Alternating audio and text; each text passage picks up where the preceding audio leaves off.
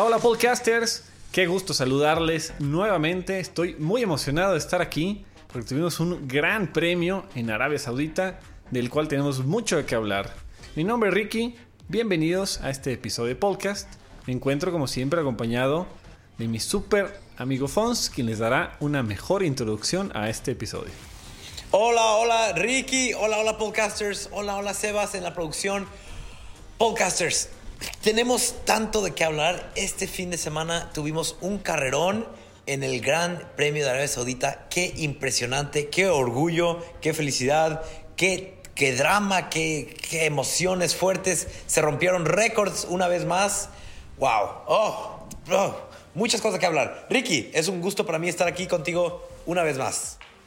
Pues empezamos con una enorme sorpresa el día viernes en las prácticas una noticia que pues nos conmocionó a muchos y creó pues un ambiente tenso en, allá en Arabia Saudita, que fue un misil que cayó aproximadamente 20 kilómetros de la pista mientras había coches en la pista, a una de las instalaciones de uno de los principales patrocinadores de la Fórmula 1, que es Aramco, una empresa eh, pues petrolera básicamente es todo lo que hacen. El petróleo y les interesa mucho la Fórmula 1 por, obviamente, son coches de gasolina. Pero sí, este misil este, fue lanzado y le pegó con éxito a uno de los de las lugares donde guardan gasolina, generó un humadero gigante y esto obviamente causó mucha preocupación en los espectadores y sobre todo en los corredores, que ellos mismos decían que viendo esta columna de humo gigante que se hizo, no podían concentrarse al 100% porque tenían un miedo natural a que pudieran seguir atacando los rebeldes, porque eran rebeldes. Aquí no nos vamos a meter en temas geopolíticos, pero bueno, unos rebeldes que atacaron, este, tenían miedo a los corredores que pudiera llegar a atacar algún lugar más cercano a la pista, que alguien pudiera salir lastimado. Y los corredores, varios corredores, estaban sugiriendo que no se corriera ese gran premio.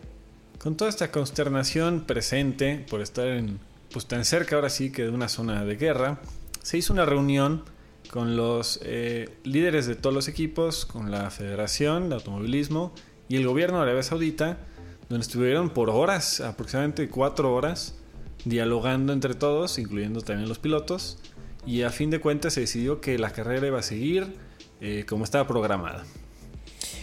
Varias de las consideraciones que se tomaron para saber si, bueno, para que se tomara esta decisión de que se iba a correr, es que el gobierno de, Arabia Saudita les aseguró a los corredores que ellos estaban en el lugar más seguro que podían estar, que no había forma que hubiera un ataque ahí y que si llegara a haber un ataque, que tenían eh, métodos de defensa y misiles anti misiles, misiles que atacaran a los otros misiles puestos y listos por si llegara a pasar algo. Pero también eso, eso pone más nerviosa a cualquiera, ¿no? De que es, no, pues si nos atacan podemos responder. Yo no, yo no estaría tan tranquilo, pero bueno, los corredores no tuvieron de otra porque también el gobierno, esto, esto obviamente no salió al aire tan, tan explícitamente como ese, como la otra noticia, pero el gobierno les dio a entender que si no se llegaba a hacer el gran premio, les iba a ser muy difícil a los corredores como a todos los equipos salir del país de una forma ah, fácil, fácil, fácil. Entonces los corredores dijeron, bueno, no tenemos de otra, tenemos que correr este gran premio. Había mucha presión de patrocinadores, eh, grandes influencias en lo que es deporte, pero bueno, vámonos al, de regreso a lo bonito, a la carrera, al deporte, a la clasificación. El día sábado, fíjate, Fons, que yo estaba muy tranquilamente. Ah, porque aparte, esta carrera en particular, por, por la zona horaria, la clasificación fue a las 11 de la mañana. Entonces yo estaba muy cómodamente en mi cocina, disfrutando de mis fresas de luna de fresa, una chulada, una delicia, fresas con cremas bonitas y chulas. Cuando estaba viendo la clasificación y las tuve que dejar un momento porque eran muchas emociones en todo el proceso de la clasificación muchas emociones y fíjate que una de las emociones que me llegó en esta clasificación, recordemos que la clasificación tiene tres partes, la parte 1, parte 2, parte 3, en cada una de estas partes sufrí de una emoción diferente, increíble lo que te puede hacer un deporte cuando eres un aficionado de este. Y qué envidia que tú estás disfrutando de unas deliciosas lunas de fresa, porque yo en ese momento lo único que quería era tener unas. Porque ¿qué pasó en la, en la primera parte de la clasificación? Un tremendo choque. ¡Wow! ¿O no? Un choque en una pista muy peligrosa. Sacó Espera. una. Ricky, Sí. creo, creo que lo que pasó en la, la primera parte de la clasificación fue todavía más impactante que el choque. Lewis Hamilton fuera en Q1. Y, y lo sacó Stroll en su Aston Martin por décimas de segundo. Es cierto, Lewis Hamilton. Wow, eso, eso en realidad que fue un shock para mí. ¿Qué pensaste tú, Ricky, de eso? Es, eh, pues era, es impensable que pens- a Hamilton en, que no pueda ni siquiera llegar al top 15 en clasificación, donde estamos acostumbrados a verlo siempre, pero siempre peleando a pole position. Los últimos 7, 8 años ha sido así. Y ahora definitivamente no tenía nada de ritmo. También hubo, hay que destacar que Mercedes hizo varios ajustes entre otros equipos, pero Mercedes lo hizo, por ejemplo, en su alerón trasero. Le, hizo- le cambió la forma, le hizo un, un pequeño ajuste para pues, seguir adaptándose a, a los nuevos coches. Este cambio se lo hicieron, eh, digamos, más a Hamilton que al coche Russell. Y el de Hamilton salió muy perjudicado con este cambio que de plano le quitó todo el ritmo. Ricky, ¿quieres saber un, un dato muy, muy, muy, pero muy alocado? La última vez que Lewis Hamilton no, no pasó de la clasificación 1, sabemos muy bien, porque lo dijeron, en- lo dijeron en la clasificación, que fue en 2017 cuando chocó en Brasil. Pero ¿sabes cuándo fue la última vez que salió en la Q1 por mérito propio? O sea, porque él no pudo mejorar. Fue en el 2009, en el Gran. Premio de Inglaterra. En el 2009 solo logró conseguir la, el 19 mejor tiempo, imagínate. Así de raro fue esta clasificación, señores, que Lewis Hamilton no pudo ni pasar a la Q1 después de más de 10 años. Wow. Perdón, pasar a la Q2. Wow, o sea, eso sí fue un completo shock. Ver a uno de los mejores corredores del mundo, de nuestros tiempos, de todos los tiempos, salir en la Q1 fue impresionante. La buena noticia es que pasaron los McLaren. Ellos sí, de la carrera pasada esta, los dos pasan a la Q2 y se meten en el top 15. El equipo de Haas nuevamente sorprende, firmemente pasan los dos. Y ahí es donde ahora sí viene lo que nos decía hace rato del choque. Ujú. Ese choque, Mick Schumacher demostró qué tan peligroso puede llegar a ser la pista de Arabia Saudita. Yo lo dije el año pasado, lo digo otra vez este año, esa pista es muy, muy, muy peligrosa y tiene mucho potencial para un accidente grandísimo. Yo digo que no se debería correr ahí, pero bueno, el dinero es lo que manda el mundo y en este caso es la Fórmula 1. Mick Schumacher sufrió un choque de 33 fuerzas G. Eso es muchísimo. Recordemos, el año pasado vimos un choque grandísimo por Max Verstappen. Él sufrió 51 G, todavía más fuerte que Schumacher. Pero bueno, este choque lo... ¿Te acuerdas cómo quedó el coche, Ricky? Sí, no, que fue preocupante porque ni siquiera nos, nos pasaban la repetición. Entonces, pues uno se imagina lo peor. No, no, no sabe el estado del piloto y cuando no la pasan es por lo mismo. Como no están seguros del estado del piloto, no ponen ninguna imagen. Entonces, después de un largo tiempo, mientras eh, arreglaban la pista y demás, por fin vimos a Mick Schumacher. Vimos a la ambulancia y después vimos a Mick Schumacher en el centro médico en una camilla. Ujú. Se veía consciente, se veía hablando. Entonces, pues ya nos dio Ya. alegría a todos. Y ya después empezaron a salir los reportes que se había ido al hospital a checar y demás. Sí. Pero que no había nada grave, que no tenía huesos rotos. Entonces, pues la verdad, una maravilla la seguridad de estos coches. Ya lo hemos dicho mil veces. Y después sí pasaron las imágenes de cómo quedó el coche. Estaba despedazado, partido en dos partes. Pero quieres saber algo, Ricky, también. Podcasters, estas imágenes son impactantes porque, bueno, el coche es completamente destrozado por la fuerza que sufrió. Pero en realidad así están diseñados los coches. Los coches están diseñados para que si tienen un impacto de esta magnitud o de cualquier magnitud, que todo el impacto se vaya al chasis y que este se despedace y que el conductor no sufra mayores fuerzas. Y eso fue exactamente lo que pasó. El coche agar- eh, tomó el impacto casi entero, se despedazó por completo, pero el corredor salió ileso. Así es, ya después se ve hasta la cámara a bordo, está terrorífica, se ve como reacciona Mick, quita las manos del volante y pues ya es, no puede hacer nada, absolutamente nada, y como termina todo sangoloteado, y inclusive justo después del choque se levanta el visor, un, me imagino un reflejo de toda la adrenalina que estaba pasando, pero pues es bueno saber que, que salió bien el joven Schumacher. Salió, salió muy bien. Y qué bueno, me dio mucho gusto. Me dio mucho gusto y esperamos. Esta, este choque lo hicieron que. Bueno, con este choque, él no pudo participar el día siguiente porque tenían que cuidarlo. Tenían que ver que de verdad no tuviera nada, que no tuviera secuelas al día siguiente. Por lo tanto, se perdió la carrera. Pero bueno, está bien, ya sabemos que está bien. Hoy día está bien. Si ustedes están escuchando esto, Mick Schumacher está bien.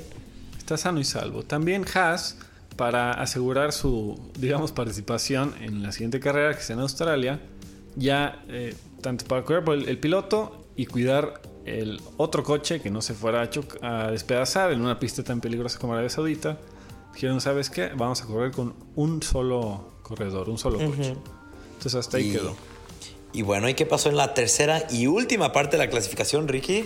En la tercera, su compañero eh, Mag- Magnussen también pasó. Es una lástima porque Mick seguramente iba a pasar, pero bueno. Pero en la tercera, eh, al final de la clasificación, eh, Max no se, se le veía lento, se veía que no encontraba el, eh, el ritmo. Un ritmo. Los Ferrari estaban otra vez aplastando a todos. Iba Sainz en primero, iba Leclerc en segundo, iba Checo eh, muy discretamente en tercero. Y cuando estaban televisando esta pelea entre los dos eh, Ferrari en su última vuelta, Leclerc empezó a marcar los mejores tiempos de- del circuito. Y cuando terminó, empezaron a televisar a Checo en el último, en el último sector de la pista. Y ya tenía su mejor tiempo en el, en el primero, el mejor tiempo de todos en el segundo. Y nada más era cuestión de que pasara la línea de meta. y pasa la línea de meta y a sorpresa de absolutamente todos se lleva la pole position de Charles Leclerc se la quitó por nada Por Checo dos Pérez centésimas de segundo, Checo Sergio Pérez obtiene su primer pole position después de 11 años de, de correr en la Fórmula 1, después de 215 carreras, que es un nuevo récord, mayor número de carreras antes de tu primer- primera pole position. Pero increíble la vuelta que sacó Checo, de dónde la sacó, quién sabe. quién sabe Tengo, tengo que admitir que yo no me lo esperaba para nada y creo que nadie se lo esperaba. definitivamente yo no me lo esperaba y para la gente supersticiosa ahí les va un dato el día el día en el que Checo Pérez empezó su carrera de po- pole position exactamente en ese día hace 11 años el corredor con el número 11 empezó su carrera en la Fórmula 1, este siendo Checo Pérez. Entonces, te pone, te pone a pensar de que qué hubiera pasado si Giovanazzi, que era el corredor 99, se hubiera quedado otros 97 años. Le hubiera llevado un poquito más de tiempo, ¿no? Pero sí, Checo Pérez, pole position, increíble, el primer mexicano en la historia en conseguir una pole position.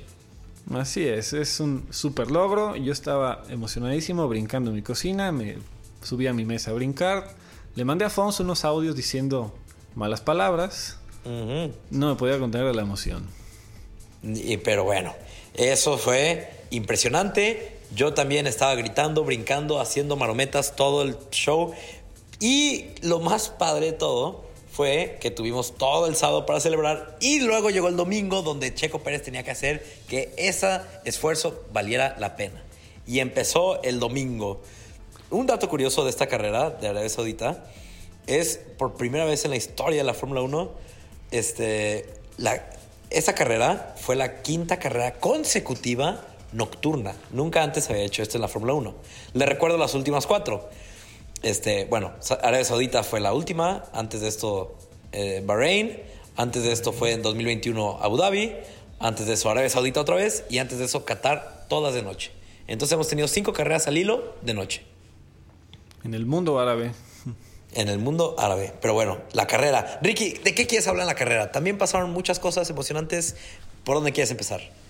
Mira, antes de treparnos a la carrera, también tengo un dato por ahí curioso, y es que en la, en la clasificación todos los campeones del mundo fueron superados por sus compañeros.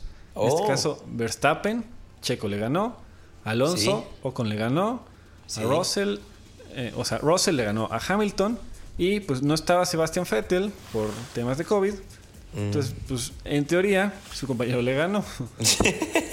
Los cuatro campeones del mundo que son parte de la parrilla fueron vencidos por sus compañeros en clasificación. Wow. En la carrera, en la carrera debo decir que yo estaba nervioso por el inicio porque la verdad que Checo arranca bien. Siempre el día de la carrera tiene buenos arranques, pero pues nunca había estado en la pole position, no sabía qué esperar del buen Checo. Y, oh sorpresa, tuvo un arranque magnífico y perfecto. Sí, vaya que sí. Tuvo un arranque donde inmediatamente se defendió de Charles. Ay, pero en este deporte es, es tan bello como lo es cruel. Y bueno, como ustedes ya lo habrán visto, podcasters. No, adelante, Ricky. Y, y fíjate que nosotros mencionamos mucho de Hamilton, que Hamilton tiene muy buena suerte. Entonces, creo que este es un buen ejemplo de. O sea, ¿por qué le pasan cosas así a Hamilton? Porque tiene buena suerte. Un ejemplo de mala suerte es lo que le pasó a Checo. es el perfecto ejemplo de mala suerte. Es, Es, es un irreal. tino que, si Ferrari lo planea, pues son dioses de la estrategia. Que, eh, digamos, se puso interesante esta estrategia entre Ferrari y Red Bull de eh, box to overtake. Le dijeron a Leclerc que eh, se metiera a box para rebasar, es la traducción literal. Checo yendo en primer lugar se mete a los, a los pits. Ferrari se queda afuera. Y enseguida hay un choque. Y hay un safety car. Entonces todos tienen una parada en pits gratis. Y Checo perdió lugares gratis. Lo regaló. Checo, lo regaló. Básicamente lo que le dijeron a Leclerc es, tú haz lo que Checo no haga. Entonces si Checo se hubiera quedado afuera, Leclerc hubiera entrado a los pits, Leclerc hubiera perdido lugares de gratis. Esto no sucedió porque al parecer los, los que forman las estrategias de los equipos ya están considerando que si está Nicolas Latifi, ya hay una alta probabilidad de que va a haber un safety car, como ha sido en las últimas tres carreras. Nicolas Latifi ha sacado dos safety cars. Ay, esta, este safety car, ¿cómo nos dolió? Casi siempre celebramos un safety car. Este dolió, dolió mucho. Sí, sí, no. Y aquí no, no hay nada a quien culpar. No puedes culpar a, a los estrategas de Red Bull, no puedes culpar a Checo, no los chamaquearon. Sabían lo que estaban haciendo, pero simplemente un choque enseguida. Es muy, muy mala suerte. Vaya que sí, pero bueno, ustedes ya lo vieron, podcasters, ustedes habrán este, sufrido a su manera o celebrado a su manera, pero bueno, como salieron Después, de los... Adelante. Oh, oh. Después, Fons, no sé si tuviste un flashback a cuando Checo Pérez era compañero de Ocon en unos coches rosas. Uy, claro, la Porque pelea de los coches rosas. Hubo un duelo tremendo ahí entre los coches rosas. Sí, sí, sí. Alonso demostrando que es un corredor que no ha perdido nada de su talento aún a los 40 años de edad. Ocon demostrando que es el futuro talento de la Fórmula 1.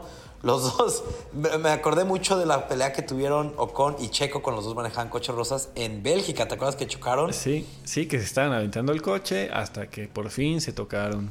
Sí, yo, yo creí, pude haber jurado que iba a pasar lo mismo esta vez, pero mira, qué bueno que no pasó.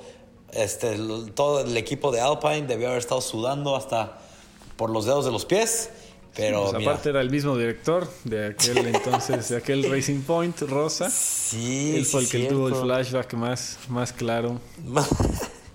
Sí, y qué bueno que no pasó nada. Al final Alonso salió victorioso. ¿Y todo eso para qué? Para que tuviera un retiro. Estuvo bien chistoso, Ricky. No sé si tú te diste cuenta que como en un minuto se retiraron como cinco coches.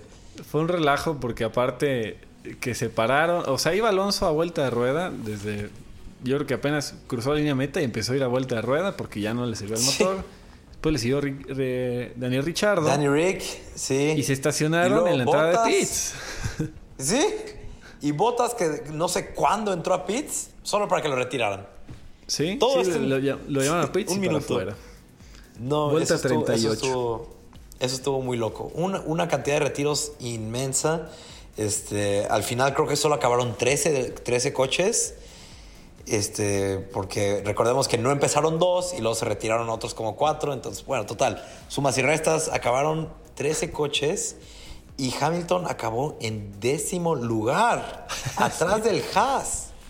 Hamilton está desesperado por entrar a pits cuando pasa esto de la vuelta 38, que se descompone en tres coches. y se terminan quedando parado en la entrada de los pits. Entonces cierran los pits, nadie puede entrar. Tuvieron una última oportunidad de entrar a los pits. El equipo no le dijo nada, se lo dijo tarde y Hamilton se quejó de que, oye, ¿por qué me dice apenas? Y ya no hubo otra oportunidad. Tuvo que aguantar otras vueltas, que aguantó bastantes vueltas con sus neumáticos Hamilton. Pero desesperado y pues no pudo hacer más. Se llevó un puntote. Un puntote. Que de hecho al final de la carrera, lo, chistoso es que lo dijo de una forma no irónica. Pregunta que si hay un punto para esa posición, porque hace...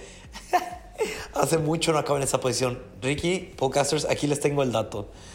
La última vez que Hamilton acabó en décimo lugar fue en el Gran Premio de Corea en 2012. Uh. Imagínense, ¿quién se acuerda todavía que había un Gran Premio en Corea del Sur? ¡Wow! ¿Y cuándo fue la última vez que Mercedes acabó en P10? También fue en 2012, en Hungría. ¡Wow! Hace muchísimo. Diez años pasaron para que Hamilton se acordara que en décima posición te dan un punto. Sí. Y ah, bueno, ya que estamos en el tema de Hamilton, queriendo, o sea, aunque lo, queramos evitar, es imposible hablar de que Hamilton rompió otro récord este fin de semana. Y el récord que rompió este fin de semana fue que es el corredor que más comienzos ha tenido con un solo equipo en la historia, con 180 carreras con el equipo de Mercedes. La persona que tenía este récord antes de Lewis Hamilton era nadie más y nadie menos que Michael Schumacher con Ferrari. Comenzó en los 10 años que estuvo con Ferrari, empezó 179 grandes premios. Lewis Hamilton lo acaba de rebasar con 180 y bueno, sabemos que no va a detenerse ahí, todavía le queda este año y quién sabe cuántos más. Sí, ya lo dijimos el episodio pasado, cada carrera que pase algo va a romper Hamilton, algo va a superar.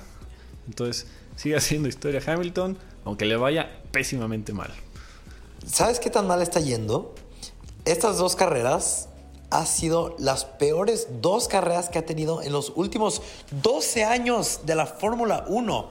Lewis Hamilton, en, o sea, ahorita tiene 16 puntos. 16 puntos en dos carreras.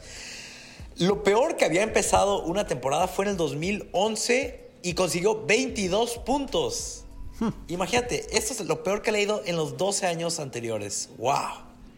No siete veces campeón del mundo. Es una cosa muy extraña. Oh, Luego, hasta más extraño en la transmisión se vio como Kevin Magnussen rebasaba a Hamilton. O sea, un Haas rebasando a Hamilton. Sí, inédito. En realidad, ¿qué está pasando con Mercedes? No sé, pero lo más seguro es que se recuperen. Son un super equipo, tienen un super eh, grupo de ingenieros trabajando. Apenas es la segunda carrera de una larga temporada en un cambio de regulaciones muy fuerte. Es, siempre pasa que alguien lo saca muy bien, siempre pasa que alguien lo saca muy mal. En este caso, Mercedes lo sacó muy mal. Pero se van a recuperar. Sí, Russell batalló, pero logró llevarse buenos puntos, tuvo una clasificación decente, entonces no están perdidos. Nada más siguen experimentando para ver qué es lo mejor que pueden hacer. Te tengo otra curiosidad, Fons. Cuéntame. No te diste cuenta en la carrera que a Show, el, el piloto chino, ¿Sí? tuvo una penalización por estorbarle al Williams de Albon y le pusieron un 5 segundos de stop and go. ¿Qué quiere decir esto? Que entra a pits y nadie lo puede tocar, 5 segundos y ya después cambian las llantas. Correcto. Eh, y lo que pasó, supuestamente cumplió el castigo, le cambiaron las llantas y cuando salió, salió un mensaje que no lo habían cumplido, que no lo habían hecho bien. Entonces tuvo que mm. reingresar a los pits y pasar por ahí. Entonces eso es un perdedero de tiempo. Entonces me puse a investigar por qué dijeron que no había cumplido. Y resulta que fue una falla de comunicación del equipo. No le dijeron al Jack al que en el frente del coche levanta, el coche. No le avisaron a él, entonces cuando llegó el coche, él lo levantó. Entonces eso ya cuenta como trabajar en el ah, coche. entonces, este cuate lo levanta, después se ve, no sé si le dijeron por radio, alguien le gritó, y lo quita. Y cuando lo quiere volver a poner ya no puede, inclusive entra el segundo jack que siempre tienen los equipos para cualquier error entonces, eh, pues fue una falla de comunicación. Simplemente el Jack no sabía que no tenía que tocar el coche hasta dentro de 5 segundos. Mm, interesante. Mira que no me había fijado en eso. Wow. y un perdedero de tiempo. Impresionante para el, el, joven chino que tiene ahorita un coche bastante bueno, que ya vimos a Botas, que también sigue con su récord limpio de aparición en Q3. Ay, ese Botas es. Nomás se salió de Mercedes y hace cuenta que estamos viendo un Botas completamente renovado. Sí, se ve fresco y con ganas de, de más. Y bueno, Fons, se nos está acabando el tiempo. ¿Quién ganó? Es cierto. Ah, sí, es cierto. Ganó Max Verstappen después de una intensa pelea por el DRS contra Charles Leclerc. Lo mismo que vimos el fin pasado que le hacía Charles a Max. Ahora Max leyó la jugada de Charles y la supo aplicar muy bien y supo usar el DRS a su favor y ganar la carrera. Preciosa pelea nuevamente, limpia, eh, feroz, audaz. Estos dos chavos ya los habíamos visto pelear, ya los vimos pelear la carrera pasada. Ojalá que toda la temporada los veamos pelear así, porque está increíble. ¿Y Yo creo que ahorita se están, o sea, se acaba la carrera y se felicitan y se dicen cosas, pero apenas estamos empezando. Al rato, cuando ya esté el campeonato entre uno y otro, ya no creo que se hablen tan bonito. ya veremos. Pero bueno, Ricky, antes de despedirme, solo quiero este, unas. Quiero darles una palabra a los podcasters y es que las mejores fresas las pueden encontrar, las pueden comprar Luna de Fresa. Muchas gracias a nuestro patrocinador por estar aquí con nosotros. Luna de Fresa, las mejores fresas. Disfruten las podcasters.